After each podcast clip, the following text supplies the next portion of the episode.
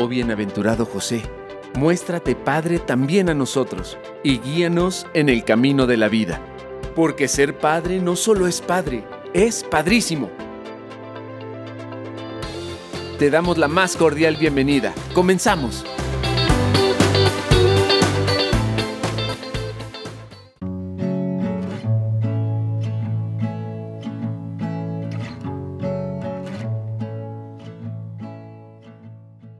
Cuñada, ¿te puedo hacer una pregunta? Claro, cuñada, con gusto. Ay, es que me da pena, pero es que ya no quiero hablar de este tema con Manuel.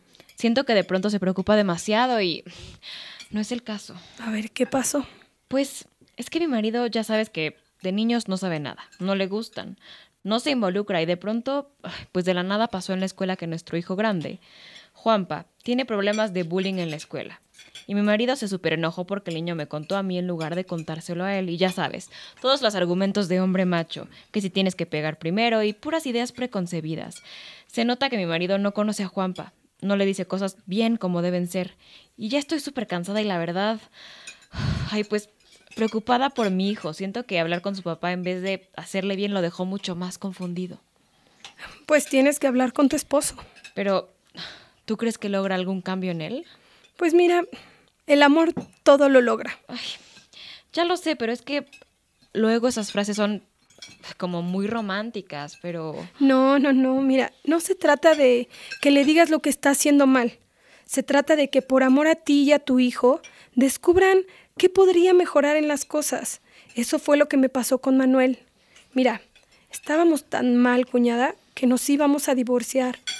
Él ya se había ido de la casa y la verdad es que regresó con unas ganas de ser mejor padre y un mejor esposo. Tu marido necesita darse cuenta de sus carencias y de sus virtudes y necesita comprender la importancia que tiene apoyar a los hijos ante algún problema para ayudarlo a buscar mejores soluciones. Él tiene que darse cuenta si su hijo acude a él cuando tiene algún problema o a alguien más. Y como madre también tú puedes identificar qué haces cuando tus hijos acuden a ti cuando se encuentran en un problema. A ver, cuñada, cuando tus hijos tienen alguna dificultad, ¿quién es la primera persona en la que piensan para pedir ayuda? El Padre es, como dice el Éxodo, el representante de Dios. Ahora escúchame, dice la Escritura.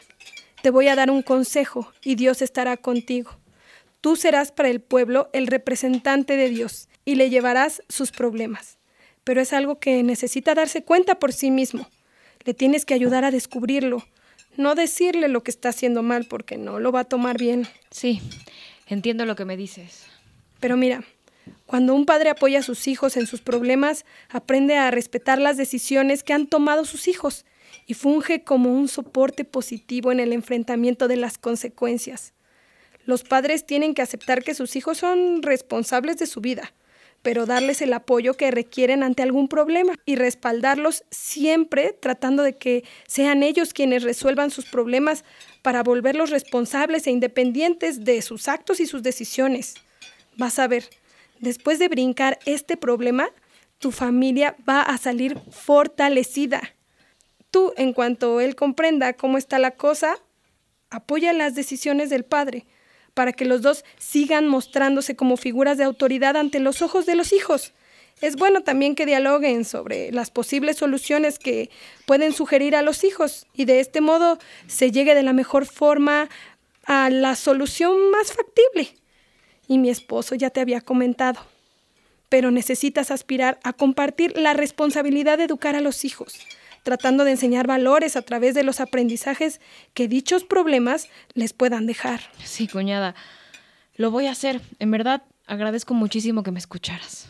Mira, los hijos saben que el apoyo que les dan sus padres serán sin juzgarlos y por eso acuden a ellos antes que cualquier otra persona. Muchas gracias, cuñada. No hay de qué, Araceli, y mucho ánimo. Estoy aquí para lo que necesites. Gracias.